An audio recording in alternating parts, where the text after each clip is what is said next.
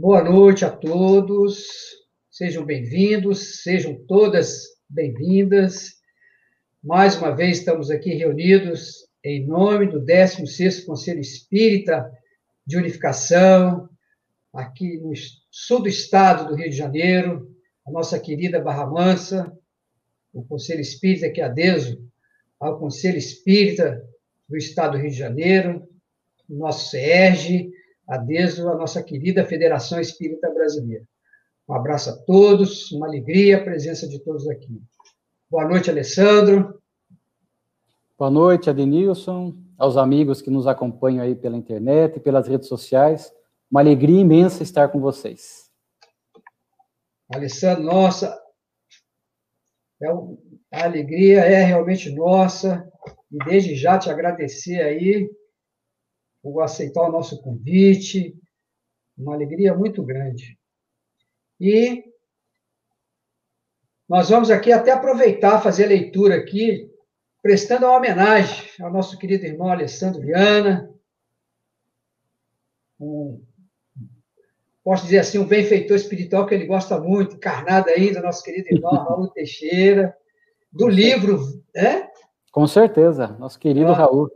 É. E do livro Vida e Mensagem, esse belíssimo livro aqui. Né? Numa oportunidade, a gente até falou que tem uma, uma linda aqui biografia, né? uma síntese biográfica de Francisco de Paula Vitor. Então, por isso que o livro também é maravilhoso. E essa, esta pequena biografia, né? uma síntese aqui, ela foi pre preparada com muito carinho pelo nosso querido irmão Oswaldo Esteve Faria, nosso querido irmão Vadinho. Né? Então, mais uma vez, nossos irmãos estão chegando aí, Centro Espírita Irmã Sheila, os nossos irmãos, o Pedro Lacerda, que maravilha.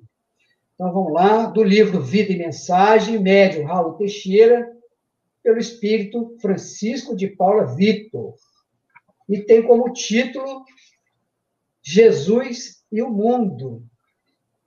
Vamos ver o que, que Francisco de Paula Vitor tem a dizer para nós sobre Jesus e o mundo. Ainda que sob as condições mais excruciantes, é no mundo que encontramos a escola abençoada das almas, a oferecer-lhes possibilidade de avançar para o grande Senhor. É nas veredas do mundo que cada qual de nós, através das múltiplas existências, vai construindo a sua bagagem de aprimoramento, de progresso que nos capacitará para o alcandoramento no rumo das estrelas. É no mundo onde temos ensejo de chorar e de sofrer, que encontramos a estação que nos permite o júbilo e o sorriso, quando se fazem conquistas reais de nossas almas a caminho da aventura sem fim. Todos os tormentos são atribuídos ao mundo. Entretanto, não pensamos que o mundo é essa querida escola e que os alunos nécios ou inconsequentes são aqueles que tornam a vida no planeta amarga ou desafortunada. Se é no mundo que achamos motivos para o pranto e o, de, é, e o defrontamos carência de todos os tipos, desafios e impedimentos, também é aqui onde deparamos a escada de Jacó, capacitando-nos a subir e amadurecer em espírito, logrando o sentido da felicidade. Convenhamos que não foi sem motivo profundo e grave que o amigo da cruz se dirigiu ao Pai Celeste, dizendo, ao referir-se aos seus que ficariam internados nos limites terrenos: Pai, não te peço que os tire do mundo, mas que os guardes do mal. Consoante as anotações atribuídas ao apóstolo João, no versículo 15 do seu capítulo 17, oferecendo-nos razão para aturadas meditações acerca da nossa relação com o mundo. belíssima mensagem. Então, aproveitar este momento para que possamos elevar os nossos pensamentos e buscando sempre essa figura doce e serena deste celeste amigo, Jesus, o amigo incondicional, para que possamos orar. Jesus, bom e amado Mestre. Eis-nos aqui, Senhor, mais uma vez, reunidos em Teu nome, para estudarmos o Teu Evangelho, Mestre. O Evangelho redivivo. E queremos agradecer, Mestre, por esta honrosa oportunidade. Rogar a assistência dos benfeitores espirituais que coordenam, que orientam as atividades do nosso movimento espírita, Senhor Jesus. Pedindo, mestre, que o nosso querido irmão Alessandro, que ele possa ser amparado e envolvido pelos seus benfeitores espirituais. E assim, mestre querido, pedindo neste momento que essas vibrações de paz, de amor, de carinho, elas possam irradiar e envolver a todos nós que aqui nos encontramos, Senhor. E assim, em vosso nome, em nome desses benfeitores espirituais, mas sempre, mestre, sempre, acima de tudo, em nome de Deus, pedir a permissão para dar início às nossas reflexões na noite de hoje. Que assim seja, graças a Deus. Então, hoje, com muita alegria, o nosso convidado, dirigente do Centro Espírita Allan Kardec, de Itapetininga, São Paulo, participante do programa radiofônico Espírita, o Terceiro Milênio, na mesma cidade. Ele que é membro da ABRAME, Associação Brasileira dos Magistrados Espíritas. Articulista da revista Reformador, da Federação Espírita Brasileira, e do jornal Mundo Espírita, da Federação Espírita do Paraná o nosso querido irmão, que é autor dos livros Jesus, o Celeste Amigo. Esse eu tenho aqui. Essa maravilha. E também Simples e Complexo. Esse foi até no dia do meu aniversário, 22 de agosto. E também, aí aqui vem esse um tesouro inestimável também do nosso querido irmão Alessandro Vieira de Paula, que são as lições preciosas da Revista Espírita. Então, e o nosso querido irmão, que tem todo esse carinho, todo o trabalho nessas obras, mas que cede toda a arrecadação para o Remanso Fraterno, obra social do nosso querido irmão José Raul Teixeira.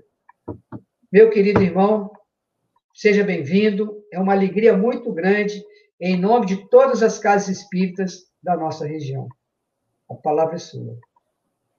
Muito obrigado, Adenilson. Sinto-me profundamente acolhido pela família espírita aí do sul do estado do Rio de Janeiro e tantos outros amigos e confrades queridos que podem nos acompanhar através da internet, das redes sociais nesta noite para abordarmos esta temática conjugada, o Livro dos Médiuns e a Revista Espírita, dois trabalhos gigantescos do nobre codificador Allan Kardec. Quando buscamos o Evangelho de Mateus, no capítulo 16, nós vamos encontrar uma passagem muito interessante e rica de lições envolvendo Jesus e os discípulos. Narra o evangelista Mateus que Jesus estava em Cesareia de Filipe e ali, dialogando com os discípulos, dirige-lhes uma pergunta: Quem dizem os homens ser o filho do homem? Ou seja, o que os homens, o que o povo pensa que eu sou? E Simão Pedro tomando a dianteira, responde: Mestre, uns dizem que tu é João Batista, Jeremias, Elias ou um dos profetas da antiguidade. E Jesus pergunta a Simão: E tu, Simão, o que dizes que eu sou? E Simão diz: Tu és o Cristo, o Filho do Deus vivo. Muito bem, Simão, bem-aventurado és, porque não foi nem a carne, não foi nem a carne nem o sangue que te revelaram, mas o meu Pai que está nos céus. Sobre ti edificarei a minha igreja. E logo mais, no mesmo contexto, no mesmo momento, Jesus começa a falar para os discípulos acerca das futuras lutas que ele enfrentaria.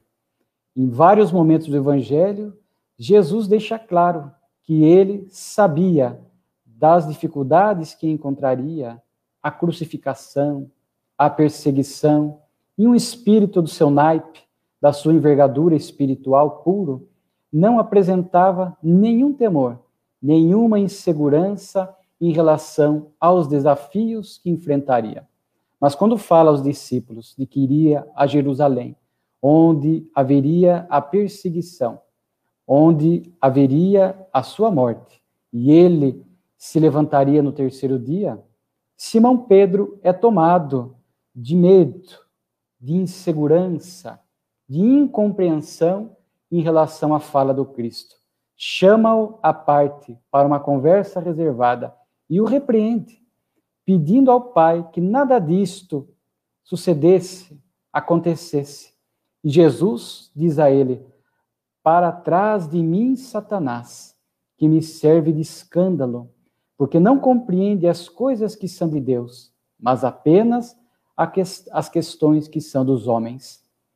Vejamos que passagem muito interessante, porque nessa passagem nós vamos encontrar claramente a questão da lei divina da reencarnação. Os judeus acreditavam na reencarnação, no Gilgul. Não tinham muitos detalhes, muitas informações, mas acreditavam. Tanto que pensavam que Jesus poderia ser a reencarnação de um dos profetas da antiguidade.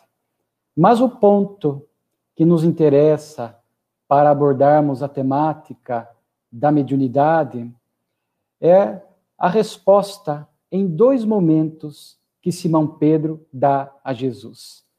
E ali está a lei da influência espiritual e a lei da sintonia, muito bem estudada por Allan Kardec. Porque num primeiro momento, quando Jesus pergunta a Simão o que ele pensava que ele, o Cristo, era, e ele responde: O Cristo, o Filho do Deus vivo, e Jesus diz a ele: Não foi nem a carne nem o sangue que te revelaram.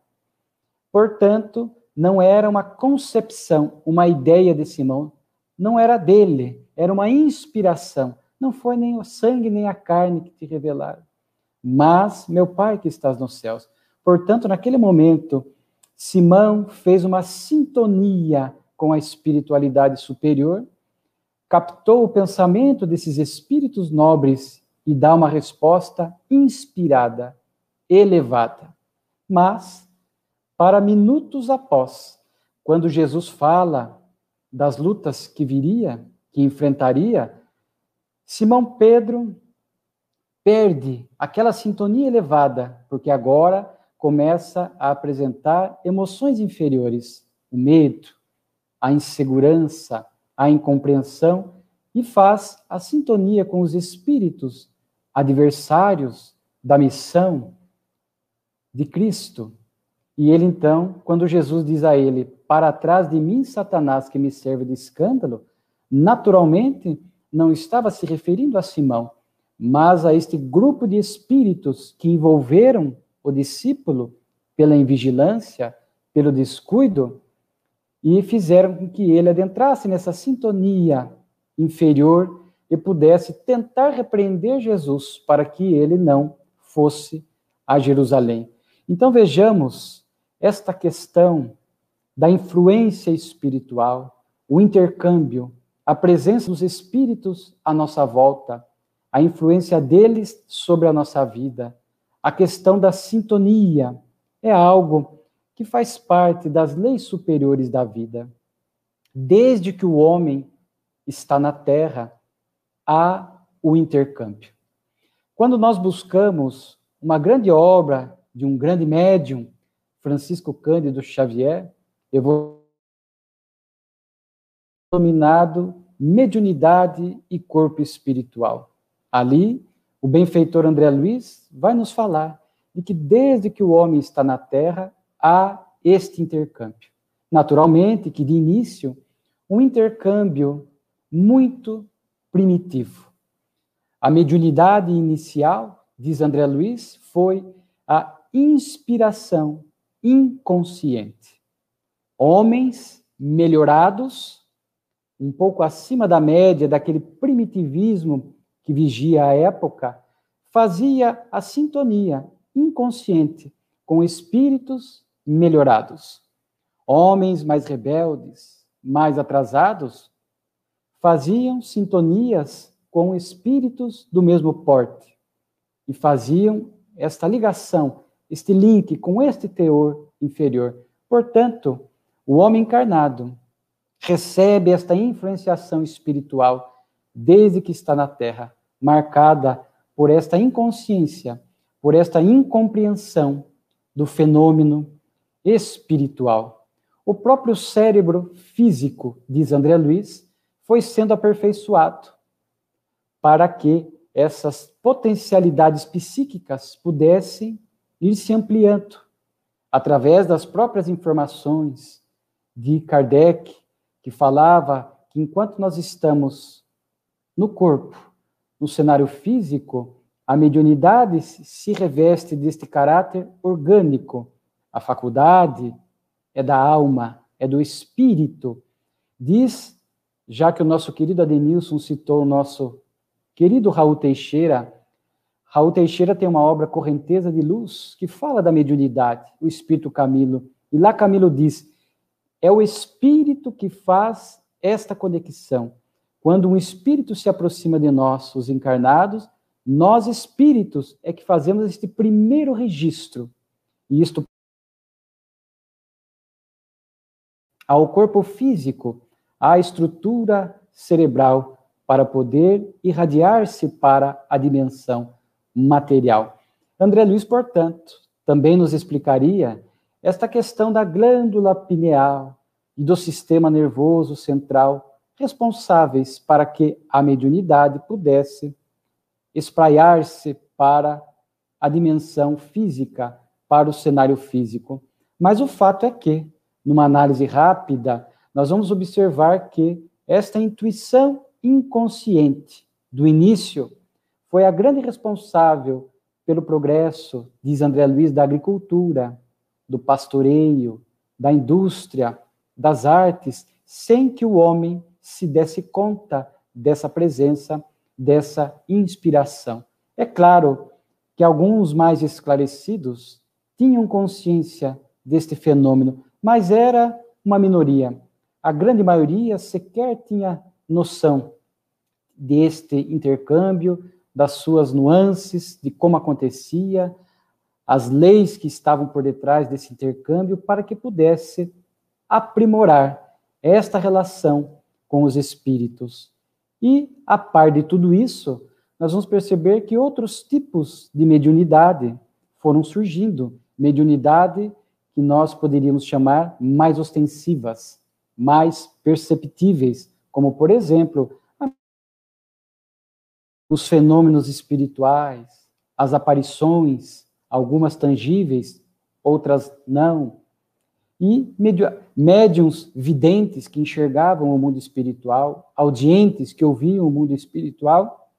Portanto, este intercâmbio foi se incrementando para que a humanidade fosse chamada à atenção para que pudéssemos olhar para a nossa dimensão espiritual, a nossa essência espiritual, o verdadeiro sentido da existência.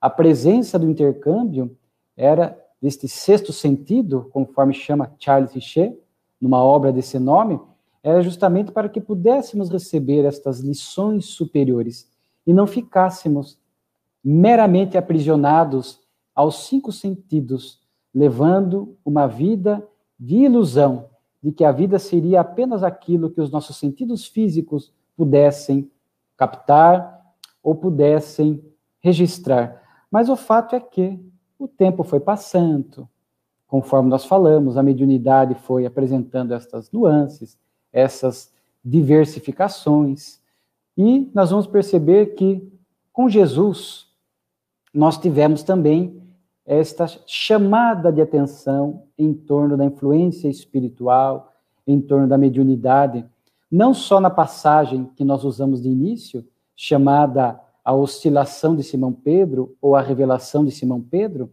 no Evangelho de Mateus, mas nós vamos encontrar em Jesus, no Monte Tabor, uma reunião mediúnica de caráter superior, porque ali o Mestre está diante de dois mortos, entre aspas, Elias e Moisés, que vão ali dialogar com Jesus. Portanto, no intercâmbio espiritual, porque Jesus estava encarnado e os dois espíritos ali estavam testemunhados por Simão, por João e por Tiago, anotados, portanto, no Evangelho. Ali, portanto, estávamos diante deste intercâmbio de natureza superior não temos sequer condições de conjecturar o conteúdo do diálogo entre o governador espiritual da terra, do orbe, e dois espíritos do porte de Elias e de Moisés. Naturalmente, Jesus, talvez, passando a eles algumas informações, algumas diretrizes, algumas determinações, mas o fato é que estamos diante de um intercâmbio de natureza superior.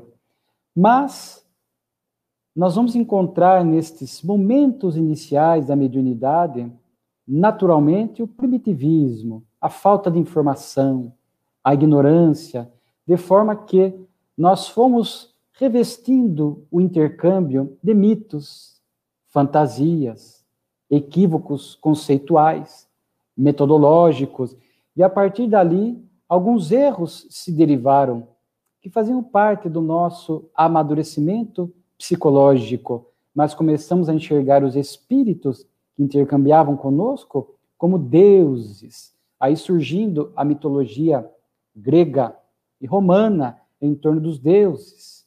Passamos a entender equivocadamente que as pessoas que promoviam esse intercâmbio, com o passar do tempo, pudemos ir notando pessoas que tinham esta faculdade que a distinguiam da generalidade das pessoas e passamos a endeusar essas pessoas, como se fossem infalíveis, não só elas, mas como os espíritos que se comunicavam através dela.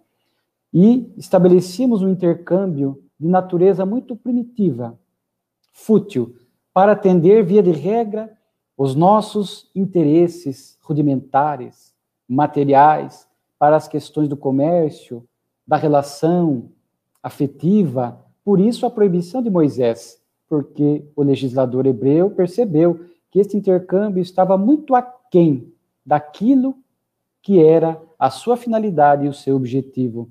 Então, houve por bem a proibição que está em Deuteronômio, mas se proibiu, era porque era possível. De forma que ele próprio depois revogaria e estaria com Jesus no Monte Tabor. E ele próprio estaria com Eudade e Medade, podendo perceber que quando o intercâmbio era de natureza superior, não havia a necessidade da restrição e da proibição. Muito desses equívocos permanecem até hoje. O endeusamento das pessoas que promovem intercâmbio, dos médiums, o equívoco de se acreditar de que tudo que provém do mundo espiritual é verdadeiro, é real, autêntico, quando na verdade Kardec vai muito bem estudar a diversidade da natureza dos espíritos, de forma que nem tudo que vem do mundo espiritual para a Terra tem este caráter de verdade.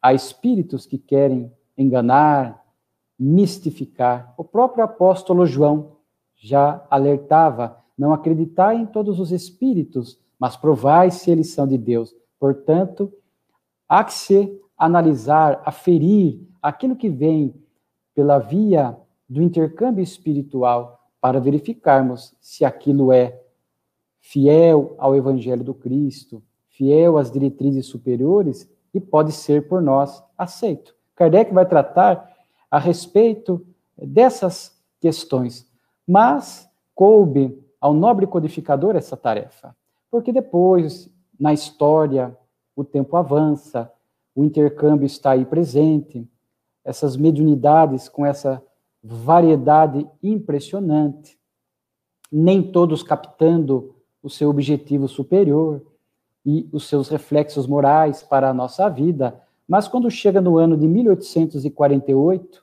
houve o que os espíritos chamam da faísca inicial, que aconteceu nos Estados Unidos da América, no estado de Nova York, com as irmãs Fox, naquele episódio onde Charles Rosman, que havia sido assassinado na casa, começa a se manifestar através de pancadas e ruídos, utilizando-se das faculdades de efeitos físicos das irmãs Fox. E ali então a faísca inicial. Por isso, na revista Espírita, já citando esse tesouro inestimável, nós vamos encontrar uma mensagem dizendo que o berço dos fenômenos foi nos Estados Unidos da América. Não que os fenômenos não acontecessem, estava acontecendo, mas ali foi uma faísca inicial para que de forma massiva atingissem os quatro cantos do mundo, porque chegou o momento, chegava o momento da vinda do Consolador prometido, do Espiritismo. E os fenômenos começam a acontecer. As mesas girantes, não só na Europa, mas em outros locais.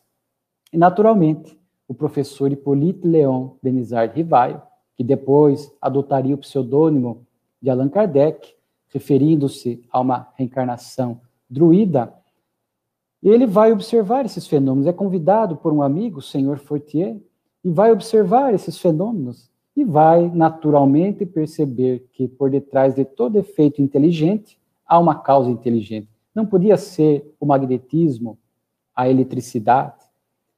Descartadas as possibilidades de fraude nos fenômenos que ele presenciava, pôde perceber que as mesas respondiam perguntas.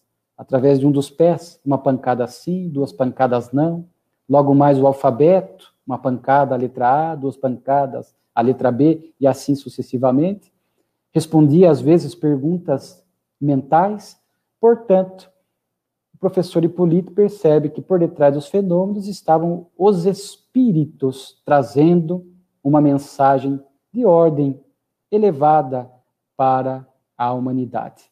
A partir dali, Kardec dá este caráter sério, nobre, com habitualidade, com educação, com boa sintonia e começa a captar desses benfeitores espirituais que estavam agindo sob o comando do Espírito de Verdade do Cristo para trazer esta revelação divina à Terra, explicando-nos diversos pontos da existência entre eles a questão do intercâmbio. Por isso, Allan Kardec iria conceituar na introdução da obra O que é o Espiritismo, de 1859, ele iria conceituar o Espiritismo como sendo a ciência, o conjunto de conhecimentos que estudava a origem, a natureza, o destino dos espíritos e a relação destes com o mundo corporal, com os encarnados. Então, um dos pilares da doutrina espírita está nesta questão do intercâmbio espiritual, da sintonia. Mas o que nos chama atenção, conforme dissemos, em síntese, o intercâmbio, a manifestação dos espíritos está presente em toda a história da humanidade.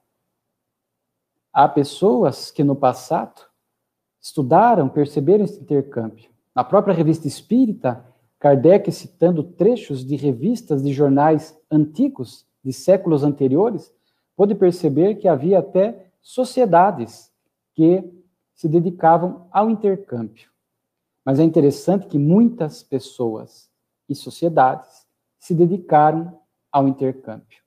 Mas, ao que nos consta, nenhuma deu a seriedade e o aprofundamento que Allan Kardec deu a esta questão do fenômeno. Kardec foi muito além do que havia acontecido até então.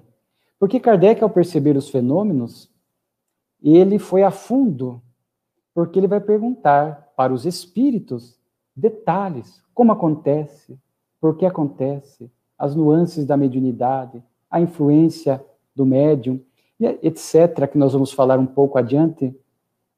E nós vamos perceber que Kardec vai trazer nomenclaturas próprias, porque para ideias novas, nomes novos, para que não haja nenhuma confusão conceitual. E Allan Kardec, portanto, vai trazer a espiritismo, mediunidade, médium, médium, aquele que está no meio, o intérprete, aquele que faz este intercâmbio entre os espíritos e o mundo físico. Portanto, Kardec vai estudar a fundo a questão da mediunidade, do intercâmbio. E isso nós vamos poder observar na própria revista espírita e também em O Livro dos Médiuns. A nossa proposta aqui hoje, rapidamente, é falar, a somar estas duas obras e perceber quanta riqueza de detalhes nós vamos encontrar na Revista Espírita, que é este laboratório onde a Kardec pode tratar de diversos assuntos, e nós vamos também perceber no próprio Livro dos Médiuns, seja na primeira edição, que nós comemoramos agora 160 anos, 15 de janeiro de 1861, vamos ver, seja na edição definitiva, na segunda, que veio depois, em novembro de 1861. Nós vamos perceber que os temas tratados por Kardec havia uma ânsia, uma necessidade das pessoas de entender o fenômeno, porque eles estavam acontecendo, tiveram esta dimensão, esta eclosão, para chamar a atenção da humanidade. E nós vamos perceber que as pessoas dirigiam cartas, perguntavam, questionavam Kardec. Então, na revista Espírita, desde o primeiro exemplar, janeiro de 1858, nós vamos perceber que havia uma necessidade de se abordar esta temática das manifestações espirituais com todas as suas nuances, detalhes, aprofundamentos, para que pudéssemos ter agora um intercâmbio equilibrado, saudável, elevado, retirando mitos, fantasias e equívocos.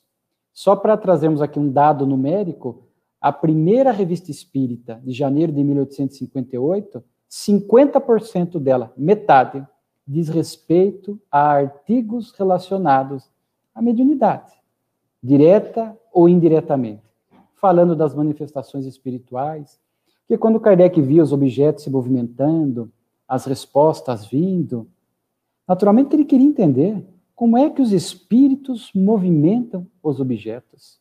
Por que que movimentam os objetos? Quem que permite isto? O médium. Como o médium permite? Como acontecem essas questões? Como que os espíritos criam, muitas vezes, é, objetos, as vestes no mundo espiritual, a influência do médium na comunicação, os perigos, os escolhos, os tipos de manifestações, tipos de médiums, tipos de mediunidade. Enfim, quando nós folheamos e vemos aqui o índice do livro dos médiuns, até hoje nos impressiona o conteúdo, a diversidade temática, a metodologia, a divisão dos temas. E nós vamos encontrar este laboratório na revista Espírita. Nós podemos dizer que a revista Espírita, no todo, enquanto sob a responsabilidade do codificador, durante 11 anos e 4 meses, até é, abril de 1869, porque Kardec é, desencarna em 31 de março de 1869, nós vamos perceber que existem dezenas, quiçá uma centena, entre uma e duas centenas de artigos relacionados à mediunidade. Então, por isso que a ideia é falar do livro dos médiuns com esta complementação da revista espírita. Não que o livro dos médiuns precisasse de complementação, mas repito, a revista espírita foi o laboratório. E mais por, pela nossa necessidade de aprendizado, pelas nossas dificuldades, mais pela necessidade de reforço de temas importantes, vitais da mediunidade, é que nós tivemos esta pretensão de fazer esta somatória. O livro dos médiuns, por si só, já contém todas as informações, mas quando nós buscamos este reforço da revista espírita, o complemento temático, para facilitar o nosso aprendizado, vemos lições sublimes. Portanto, na revista espírita, dezenas de lições que vão enriquecer o nosso intelecto, a nossa teoria, os conceitos em torno da mediunidade. Porque a revista espírita, enquanto laboratório do Pentateuco de Kardec, ela tem duas características, ou dois formatos. Primeiro, nós podemos dizer textos originalmente publicados das revistas, para que depois pudessem compor ou fazer parte do Pentateuco de Kardec, das obras básicas da codificação. No livro dos médios aconteceu isso, veremos.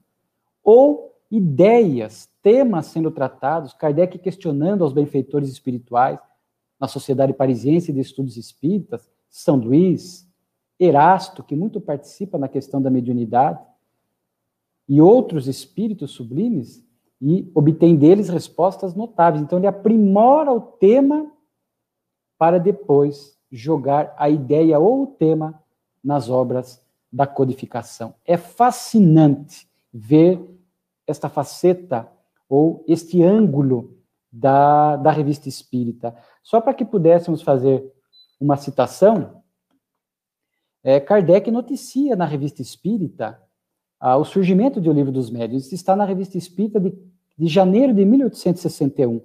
E eu me permito utilizar as palavras do codificador.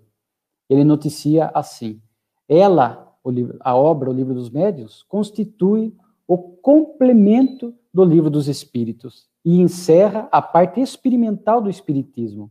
Nesse trabalho, fruto de longa experiência e de estudos laboriosos, procuramos esclarecer todas as questões que se ligam à prática das manifestações. De acordo com os Espíritos, contém a explicação teórica dos diversos fenômenos e das condições em que os mesmos se podem reproduzir. Mas a sessão concernente ao desenvolvimento e ao exercício da mediunidade foi de nossa parte objeto de particular atenção. O espiritismo experimental é cercado de muito mais dificuldades do que geralmente se pensa. E os escolhos aí encontrados são numerosos. Olha que texto de Allan Kardec, noticiando na revista O Livro dos Médiuns, na sua primeira edição. Um pouco mais enxuto, conforme nós veremos, mais curto. E Kardec, portanto, vai nos falar, é o complemento do livro dos Espíritos. Sim. Part... As quatro obras da codificação após o livro dos Espíritos são desdobramentos do livro dos Espíritos, que é esta obra fundamental, a pedra angular, a síntese do conhecimento universal. A partir dali, cada parte do livro dos Espíritos gera uma obra da codificação. Aqui a segunda parte, mundo espírita, ou mundo dos espíritos, acabou gerando o livro dos médiuns. Ah, e encerra a parte experimental, ou seja, a parte mais prática, a nossa relação com os espíritos. Então, Kardec vai tratar disso. Ele fala, fruto de nossa longa experiência e de estudos laboriosos que se davam, principalmente na Sociedade Parisiense de Estudos Espíritos, Espíritas, onde Kardec estabelecia este intercâmbio com todos os cuidados. Aliás, mais uma riqueza da revista espírita, durante dois anos e meio aproximadamente, a partir de 1860, se não me falha a memória, ou fim de 59, começa Kardec a reproduzir os boletins da Sociedade Parisiense, síntese, e ali nós vamos ver muitas anotações de Kardec em torno dessas instruções práticas que ele recebia, ah, na sociedade parisiense que fez com que ele dissesse aqui longa experiência e estudos laboriosos que se davam na sociedade parisiense de estudos espíritas. Aliás, só um parênteses, havia tanta necessidade de se trazer informações em torno disso, porque havia tanta busca em torno dessas informações da mediunidade, que antes do livro dos médiuns, em 1858, Kardec havia lançado uma brochura, Instruções Práticas sobre as manifestações espirituais ou espíritas. É uma brochura que se esgotou rapidamente. Então, havia uma necessidade de aprendizado é, nessa área. Então, Kardec vai nos falar dessas, dos estudos laboriosos, né? É, é importante, por, de forma que o estudo é imprescindível para o médium.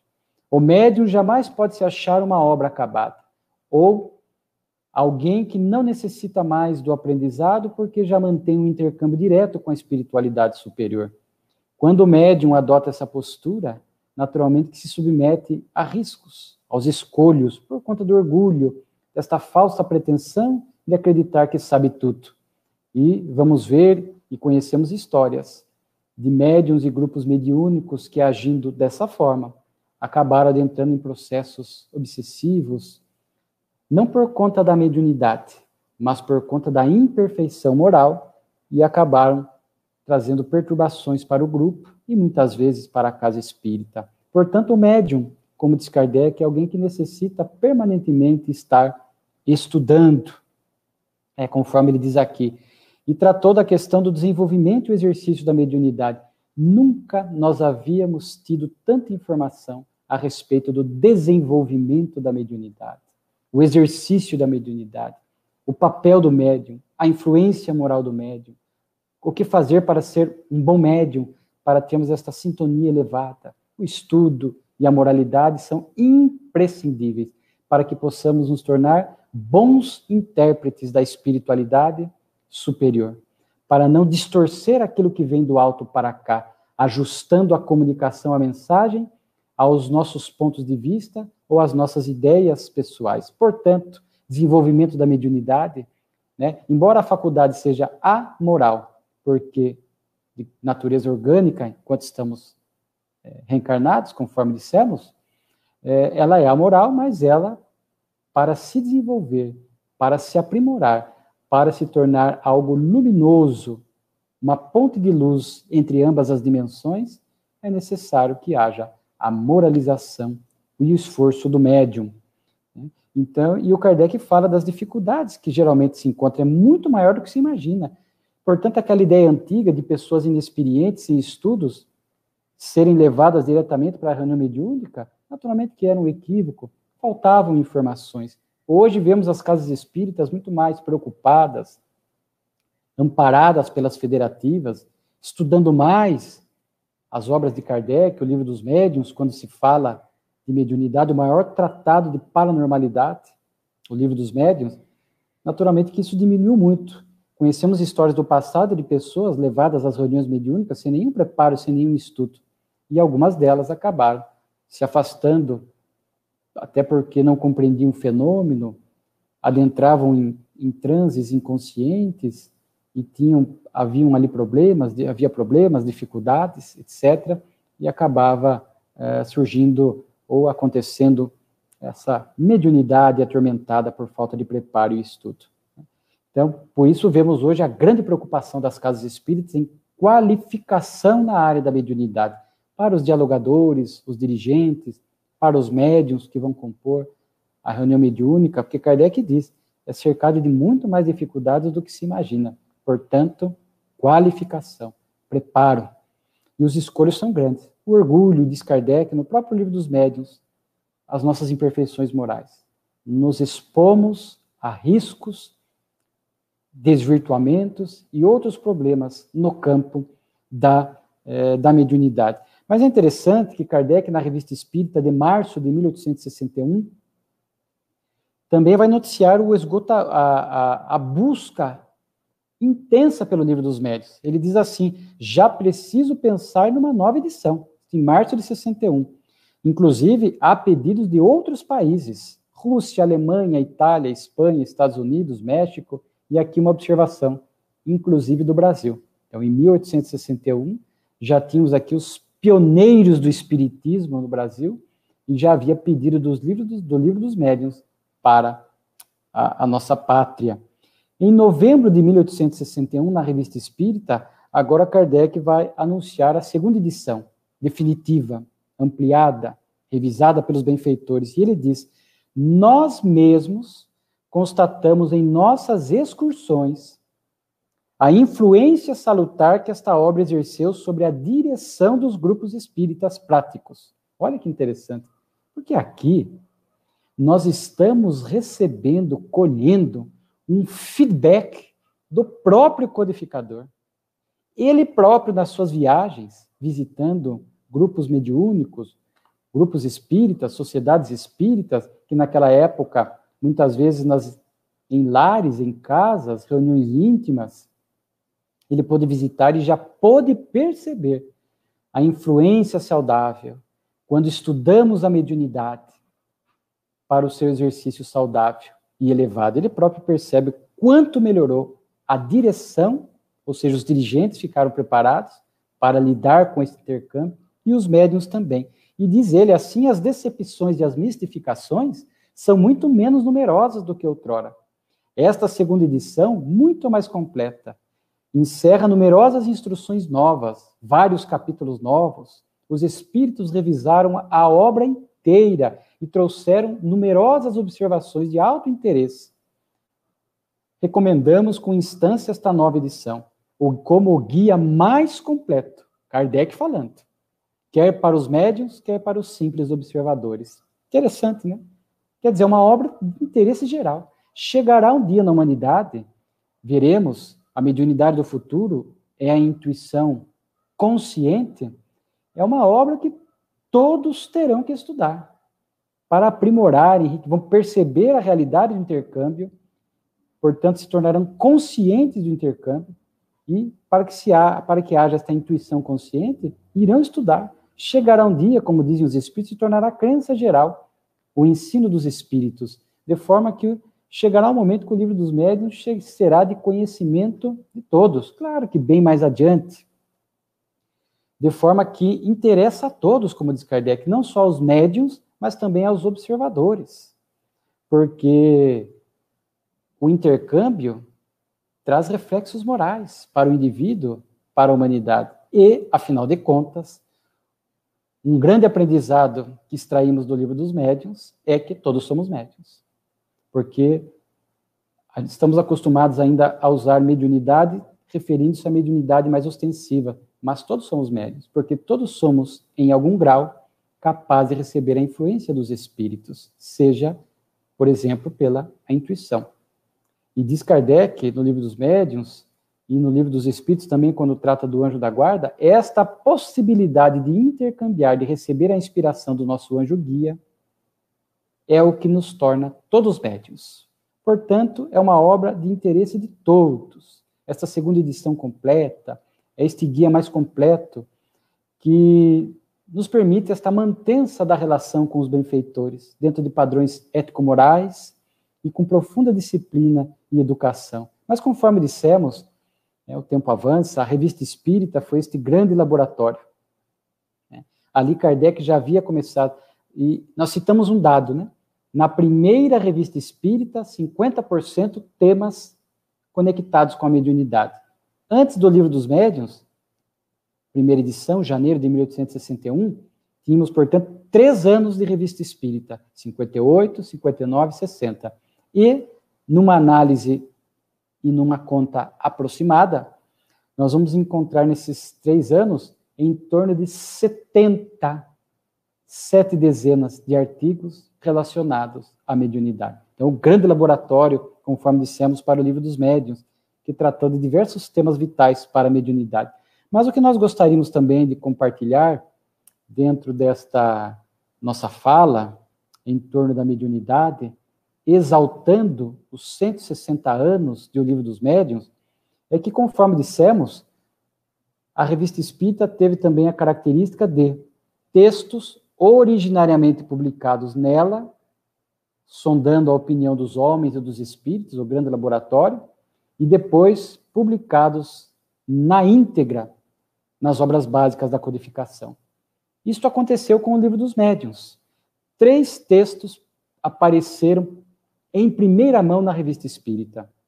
São eles é, o capítulo oitavo do livro dos médiuns, Laboratório do Mundo Espiritual, saiu na Revista Espírita de agosto de 59, com o título Mobiliário do Além-Túmulo.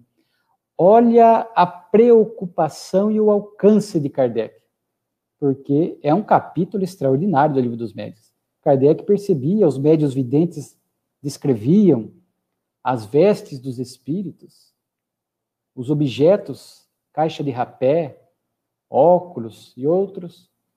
Como é que os espíritos criam essas vestes? E esses objetos? E ali Kardec questiona os espíritos.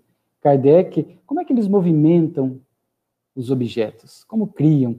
Então, é um capítulo muito interessante para que a gente possa entender, através né, dessas lições, que o espírito, através da vontade e do pensamento, eles impactam o fluido cósmico universal à volta e produzem estas criações fluídicas,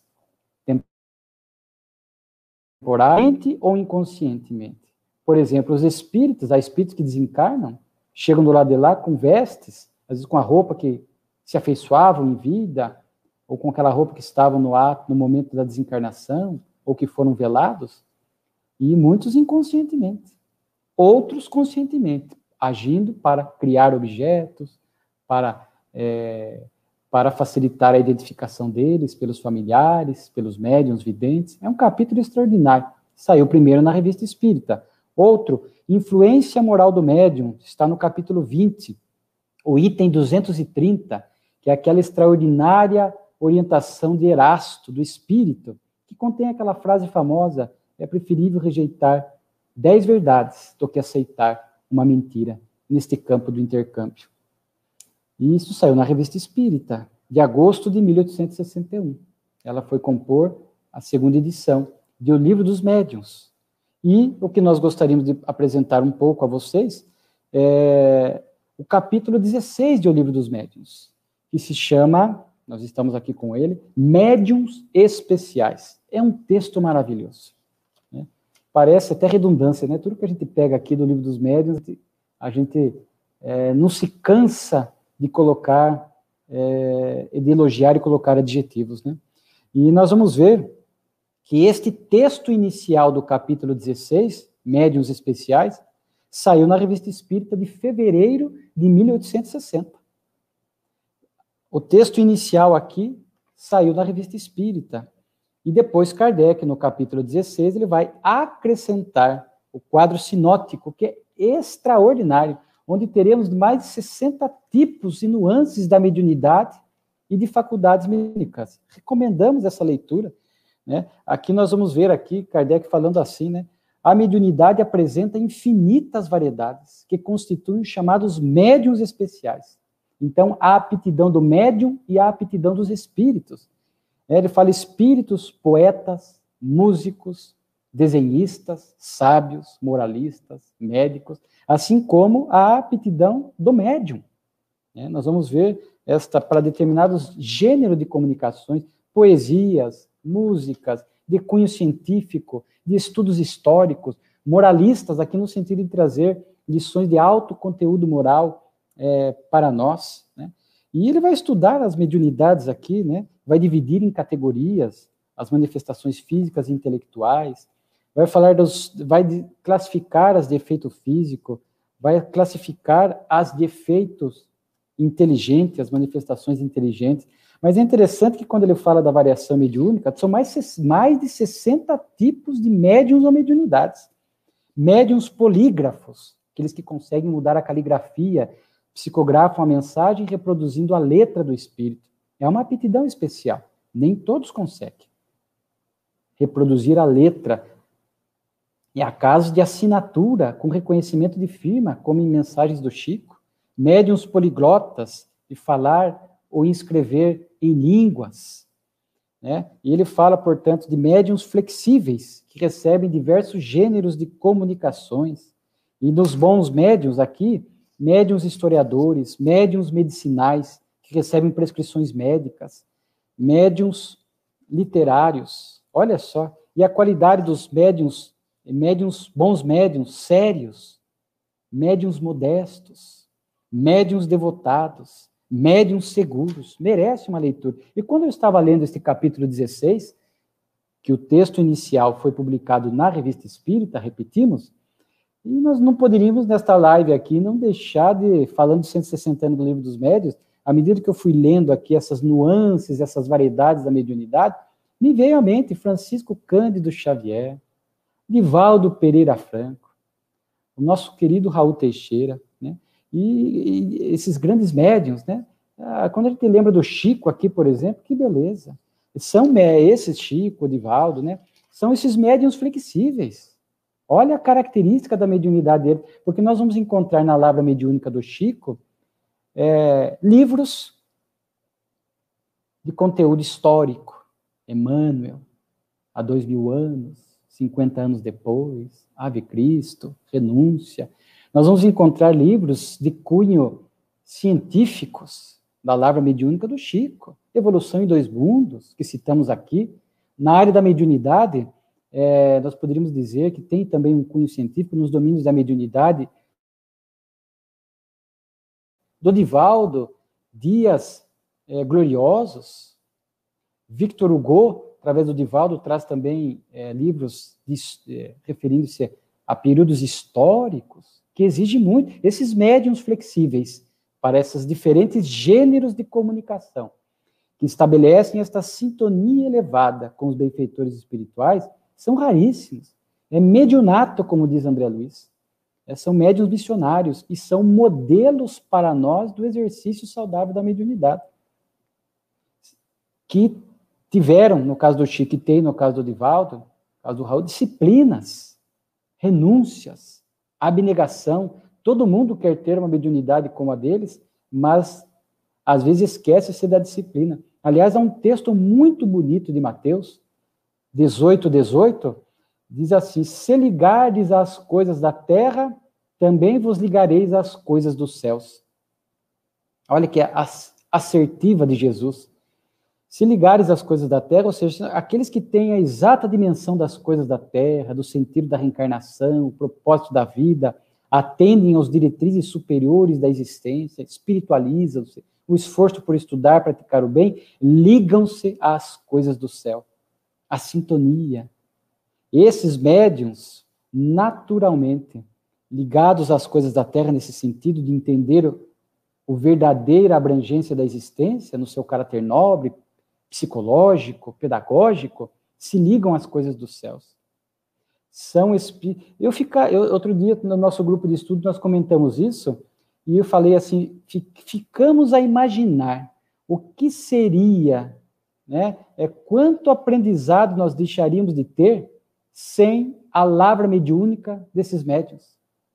Claro que temos, o espiritismo não se perderia, porque nós teríamos a codificação de Kardec, e outros contemporâneos, Leon Denis, Gabriel Delane, Camille Flammarion e outros pioneiros aqui no Brasil, né? É, com certeza. Mas perderíamos muitas lições se não fossem a disciplina e a vivência deles trazendo para sem a série psicológica de Joana de Ângeles, as revelações de André Luiz e Filomena de Miranda do mundo espiritual, mas para que isto chegasse até nós pela lei do intercâmbio, médiums com essas características, de estabelecer esta sintonia elevada e captar o pensamento dos imortais. E eles então eram revestidos de uma disciplina, de uma amorosidade. Por isso que muitos falam, minha mediunidade não cresce, não deslancha, porque falta a moralidade, o esforço por ser um, um indivíduo melhor, aprimorar, enriquecer esta sintonia. Né? Então, é um capítulo que nós recomendamos, e aqui nós, falando de mediunidade, não só exaltando o nobre codificador, mas exaltando estes grandes médiums que são exemplos e modelos para nós de renúncia, de disciplina e de dedicação e de profunda humildade, porque a maior escolha é o orgulho. Vemos, infelizmente, médiums que vão se perdendo na tarefa pelo orgulho, que estão em busca de aplausos, projeção, destaque. Eles, os orgulhosos, criam competições insanas com outros médiums, às vezes até com Chico, com Divaldo, com Raul. Claro que eles não adentram ou não entram em sintonia com essas armadilhas. Estão acima, mas a estes que querem estabelecer esta rivalidade, esta competição, perdem muito em conteúdos né, é, no campo da mediunidade, é, sem citar nomes por questões éticas, Tivemos médios que começaram de forma boa, trazendo boas revelações mediúnicas, e depois de um tempo vem o orgulho e perde-se muito a partir dali, em termos de qualidade mediúnica, porque vai perdendo a sintonia com o mundo espiritual é, superior. A humildade de Chico é algo impressionante. Um cisco, Xavier. Pé de grama, uma grama que nasce outra. Aliás, vou fazer um registro que nem todos notam, para exaltar a mediunidade de Chico, que vivenciou a mediunidade de acordo com as diretrizes de Kardec, do Livro dos Médiuns, seguindo as diretrizes do Cristo, do Evangelho. Chico só foi o médium que foi porque era é, porque tinha todas essas características, essas qualidades morais e intelectuais no campo do estudo da doutrina. Na obra O Consolador de Chico, Espírito Emmanuel, há uma pergunta relacionada a almas gêmeas. E ali na resposta, pergunta se há almas gêmeas. Isso já foi tratado em Livro dos Espíritos, conforme sabemos. E ali na resposta, dá-se a impressão de que há almas gêmeas.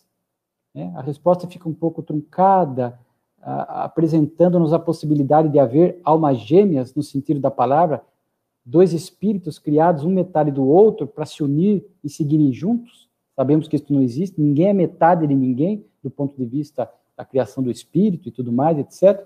E é só que tem um asterisco na resposta, que nos remete ao final da obra. E ali, Emmanuel vai dizer que foi erro de filtragem mediúnica. Olha a humildade do Chico que poderia muito bem ter suprimido e corrigido a resposta, mas manteve na obra para mostrar que é, os médios são falíveis. Né? E a humildade de constar da obra para mostrar que foi um erro de filtragem mediúnica.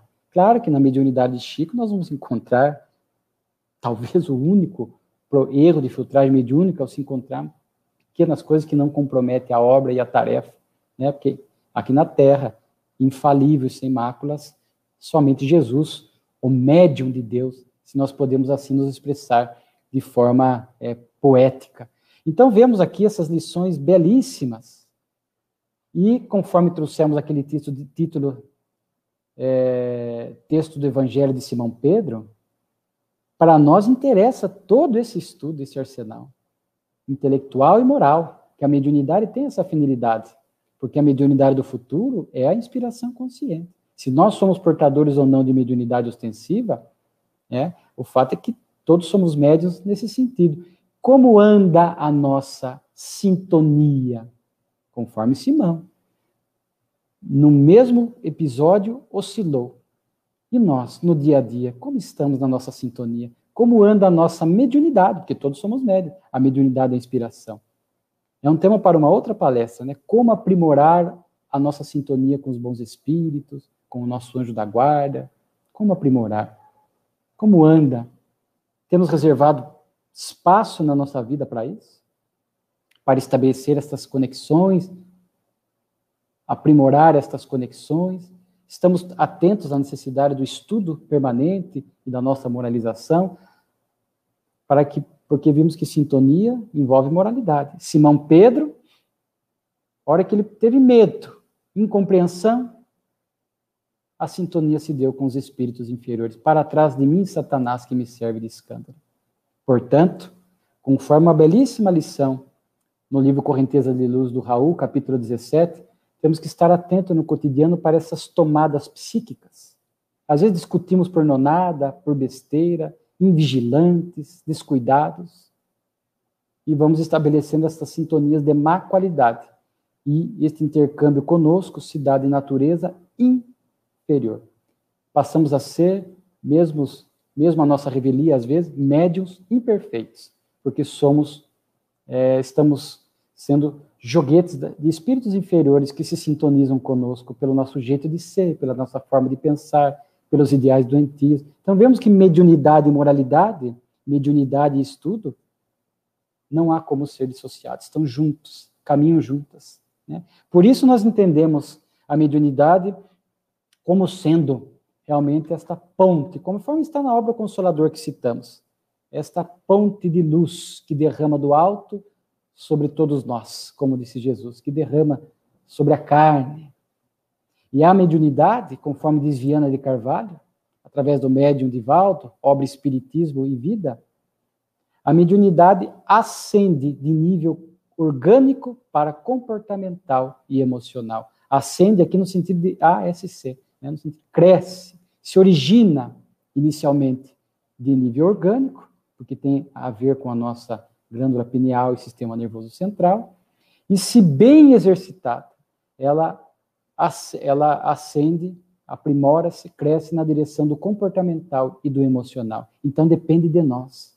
Para que a mediunidade ganhe este requinte em nossas vidas, para que possa ajudar no nosso progresso, na nossa evolução, na nossa espiritualização. Então passamos a ser, seja ostensivos ou não, intercambiando com os espíritos a todo momento, que é a lei do intercâmbio, sintonizando com bons ou maus espíritos a todo momento, é natural que esta mediunidade desemboque em nós próprios, de forma boa ou má, conforme as nossas escolhas morais, conforme falamos. Então, é esperado, ou espera-se de nós, que este intercâmbio produza em nós ascensão, crescimento comportamental e emocional, que esta é a finalidade da mediunidade. A grosso modo, os espíritos estão aí trazendo mensagens, chamando a atenção da nossa essência divina, da nossa essência espiritual, da verdadeira pátria, para que tudo isso tenha, tenha reflexos morais na nossa vida, para que possamos nos tornar um indivíduo melhor, um indivíduo sintonizado com o alto e ajudando, servindo aonde quer que esteja, este é o convite da mediunidade. O convite da mediunidade, assim, numa análise sintética, é o progresso espiritual da humanidade e dos indivíduos. Por isso, esta afirmação de Viana de Carvalho.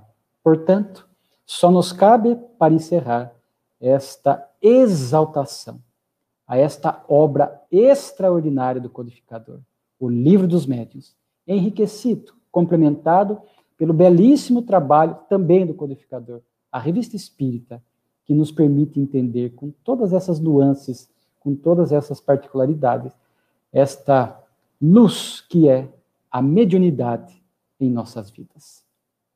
Muito obrigado.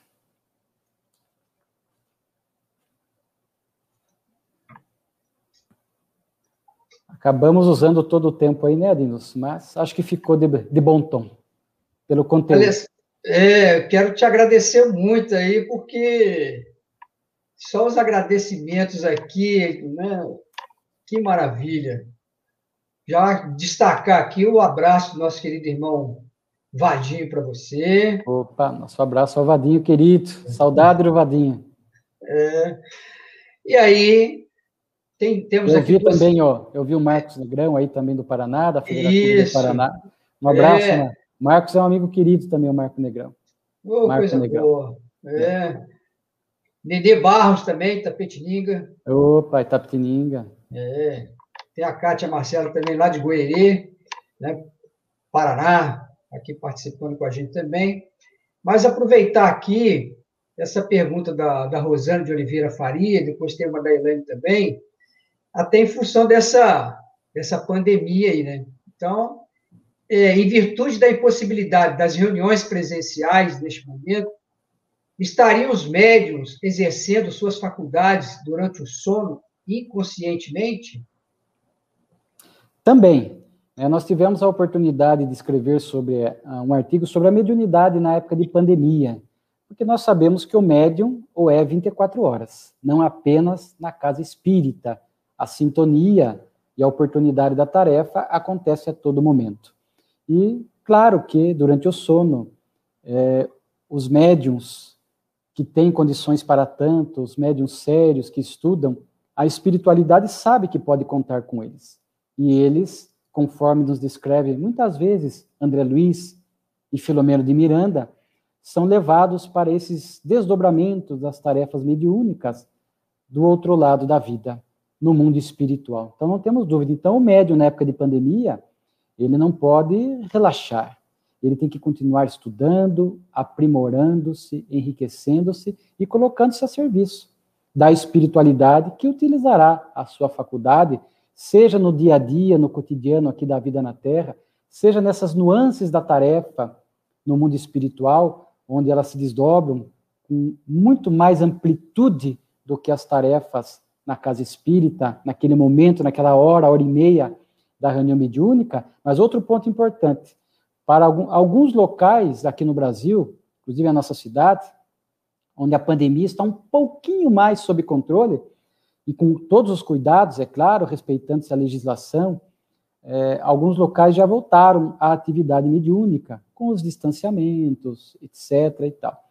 Muitos locais ainda não voltaram e nos perguntam o que pode fazer o grupo mediúnico enquanto não volta, além dessa questão que a nossa a companheira apresentou, é, do trabalho é, durante o desdobramento, durante o sono, pode-se fazer a reunião virtual, não a mediúnica, mas o estudo, porque todos nós somos carentes de estudo e aprendizado.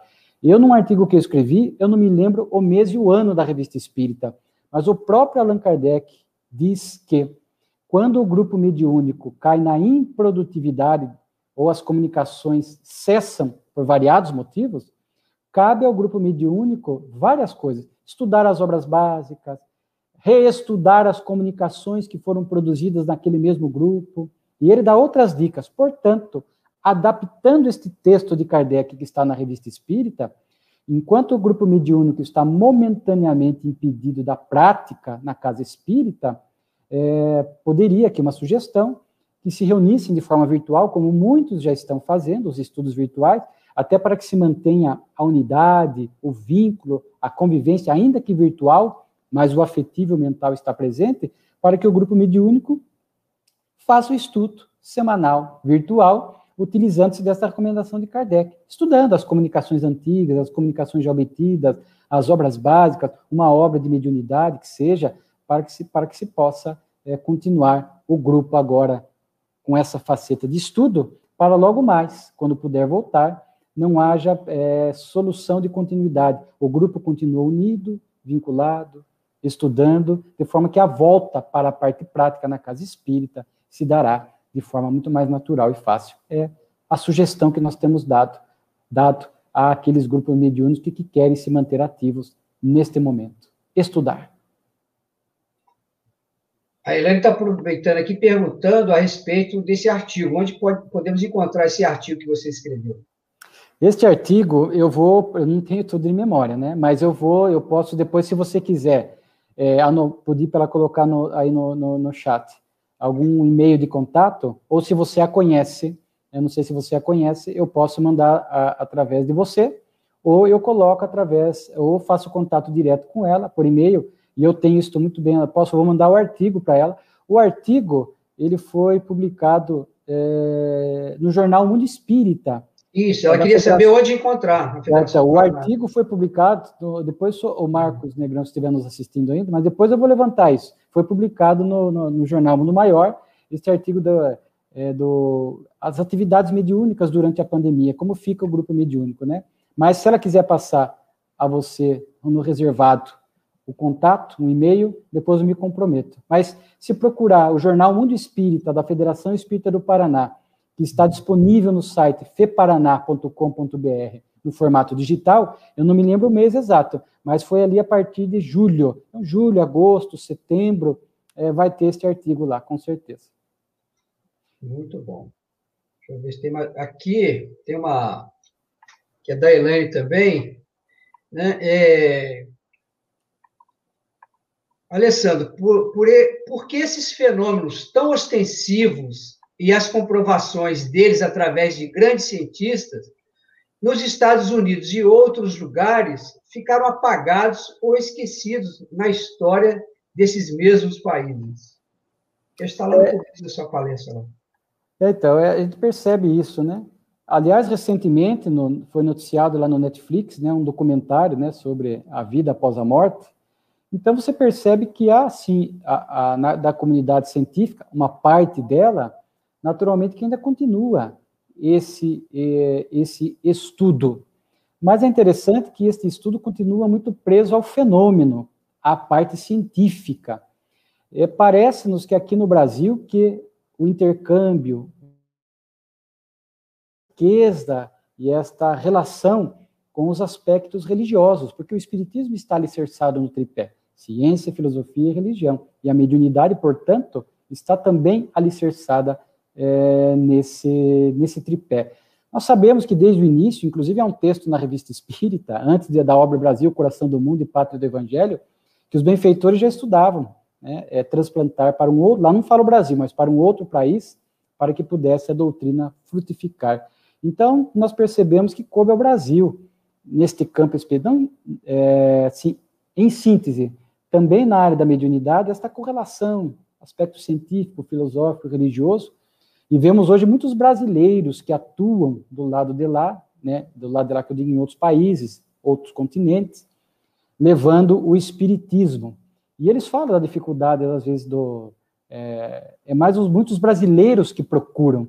Então a gente percebe né, que, que, que, cada país ali tem as suas dificuldades. É um materialismo muito vigente ainda em algumas culturas, né, fazendo com que muitas pessoas não tenham esse interesse em procurar espiritualidade. Kardec escreve na revista Espírito por que, que a ideia da reencarnação não cresceu muito nos Estados Unidos, e lá ele fala a época da revista Espírita, porque havia ainda um preconceito racial, é, um preconceito de raças, né, de etnia, principalmente contra o negro nos Estados Unidos, isso é muito marcante, não tem apenas lá, mas lá foi muito acentuado, há documentários e filmes que tratam disso, e ele diz que isso atrapalha um pouco, porque o medo de é, voltar ou reencarnar em corpos é, da, da etnia negra faz com que muitas pessoas prefiram abominar a ideia da reencarnação. Então, há vários fatores culturais, históricos, que faz com que muitos países tenham, não tenham tanto esta procura é, ou este, é, este interesse de não ter o olhar apenas para o fenômeno e extrair do fenômeno a lição moral. Infelizmente são poucos, e às vezes até no meio espírita. Existe, Kardec chama de pretensos adébitos, espíritas experimentadores, diz ele também, estão apenas preocupados com o fenômeno e não aplicam a si mesmo as lições que recebem através do intercâmbio. Então, aqui o tema é profundo, né, mas em relação à pergunta da nossa irmã. E o nosso querido irmão Vadinho está perguntando o seguinte: por que na revista espírita Kardec cita o nome dos médios em determinadas mensagens e na codificação ele cita apenas as iniciais dos médios? Na revista espírita, ele também, via de regra, vai manter as iniciais. Tanto que quando eu estou estudando na revista espírita, no estudo que nós estamos fazendo, aliás, aproveitar para divulgar. Uma vez por semana, nós estamos disponibilizando um vídeo estamos fazendo o estudo sequencial da Revista Espírita, que já está em maio de 1860. Então já tem 30 vídeos aproximadamente. Através do Facebook, na minha página, Alessandro de Paula barra Revista Espírita, ou no YouTube, Use Itapetininga, né? o SE Itapetininga, lá Revista Espírita, não é ao vivo, não é um estudo ao vivo, é um vídeo disponibilizado semanalmente.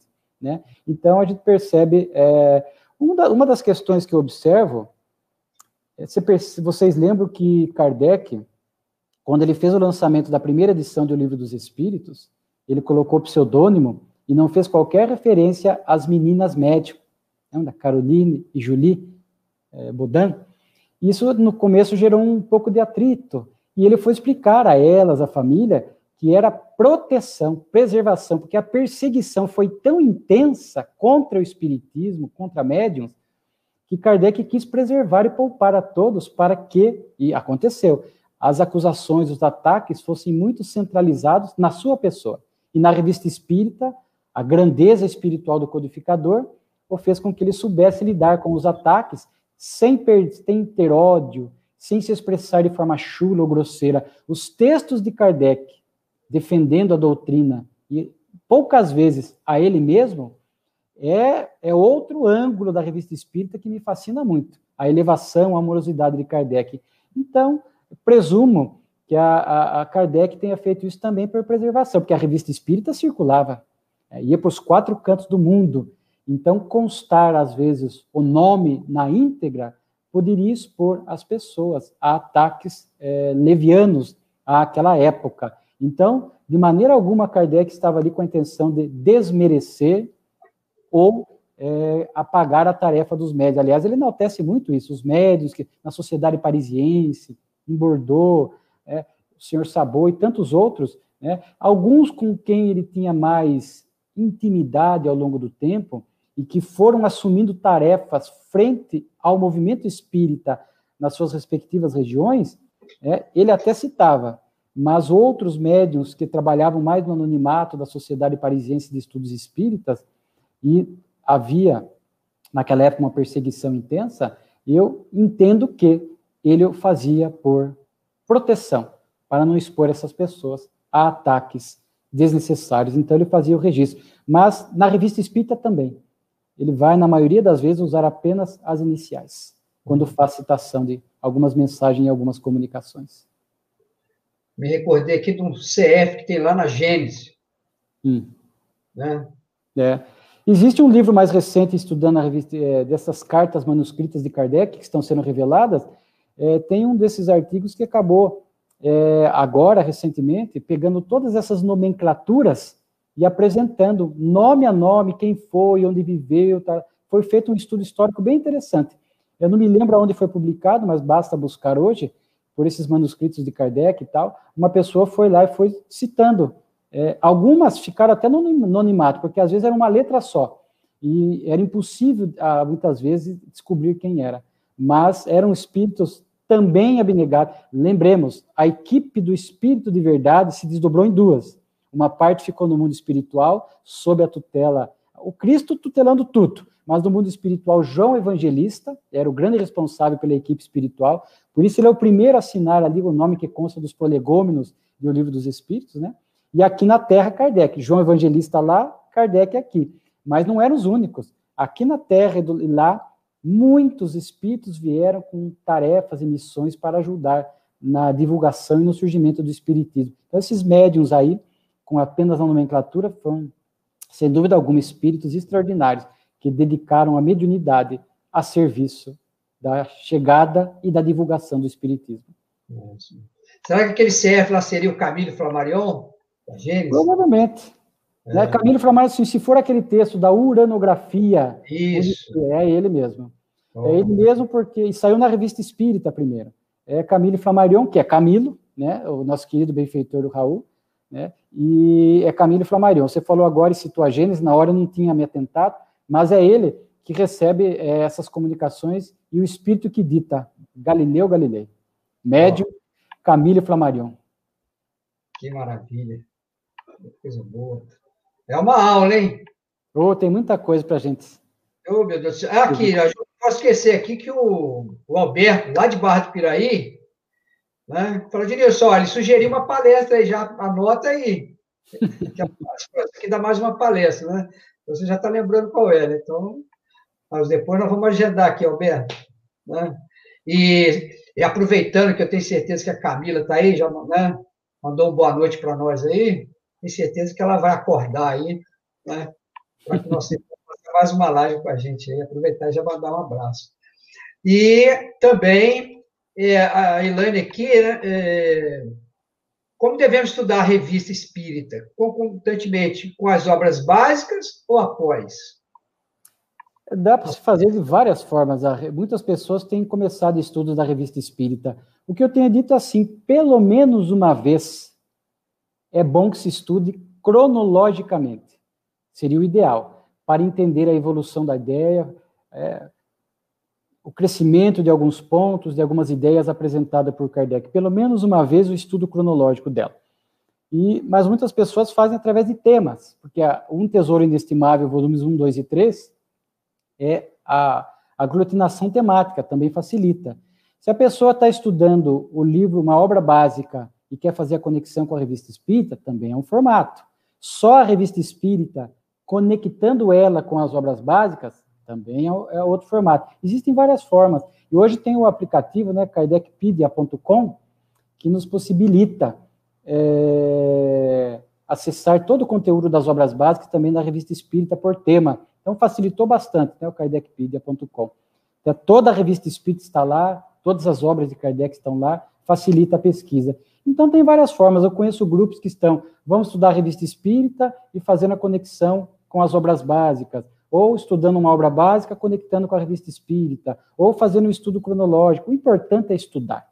Estudar. E trazer, restaurar a revista espírita para o movimento espírita, porque raramente se usa em palestra, raramente se usa em grupo de estudo, né? de forma que muitas pessoas que estão chegando há, pouco tempo na doutrina sequer conhecem essa tarefa de Kardec, porque os dirigentes não usam, o orador não usa, não faz parte do grupo de estudo. Então, eu acho que a, revista espírita tem que ser trazida mais de perto é, do estudo da casa espírita, para que toda vez que haja uma correlação de tema, nós possamos ir buscar pelo menos uma citação para que as pessoas, os frequentadores da casa, comecem a conhecer e se aprofundar neste trabalho valiosíssimo que é a Revista Espírita de Allan Kardec. Bom, e eu também, mais uma vez, já que ele destacou aí, eu não posso de deixar de destacar aqui, né, esse um tesouro inestimável, né, que é essa compilação produzida pelo nosso querido irmão Alessandro Viana Vieira de Paula, né, que são as lições preciosas da Revista Espírita. Então, esse aqui é o volume 1, é fininho, gente, né? Muito bom.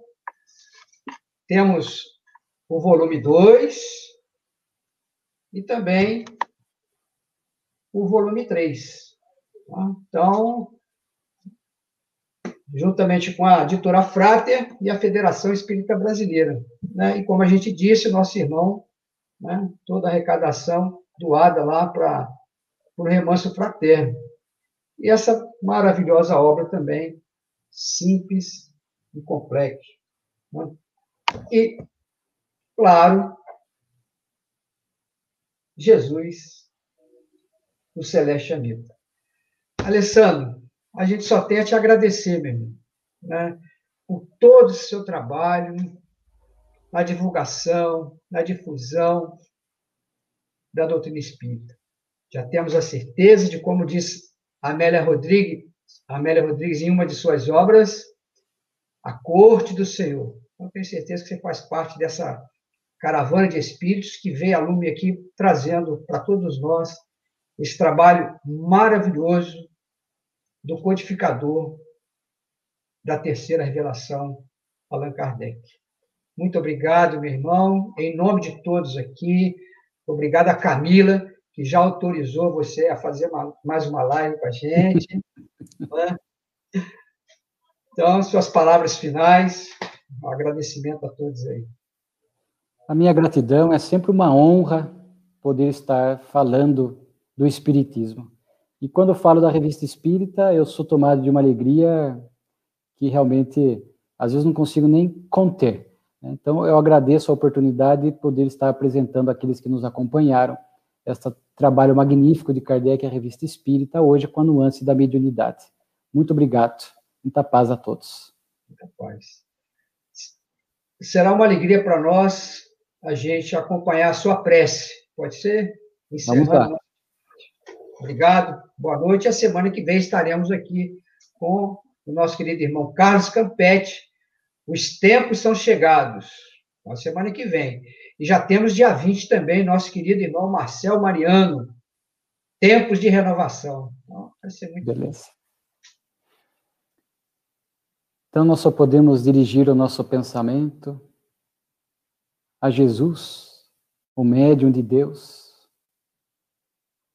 o governador da terra, para que nesses momentos de transição, de lutas acentuadas, de pandemia, possamos nos sentir acolhidos por este irmão querido, sabendo através da lei da sintonia e do intercâmbio que não estamos a sós, jamais estamos desamparados, mestre.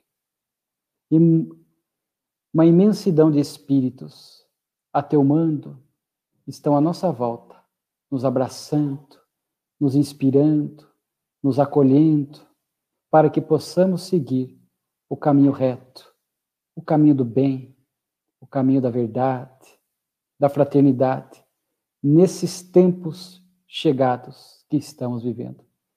Que não possamos perder a sintonia com o alto, que possamos vigiar mais a nascente dos nossos pensamentos, que possamos orar mais, a fim de que captando a ideia do alto, possamos colocar em prática na pauta das nossas vidas, para que possamos ajudar em alguma medida na construção do mundo regenerado do, do porvir. Assim, irmão querido, fica conosco, nos ampara e nos inspire, hoje e sempre. Que assim seja. Que assim seja, graças a Deus. Meus irmãos, boa noite e muita paz a todos.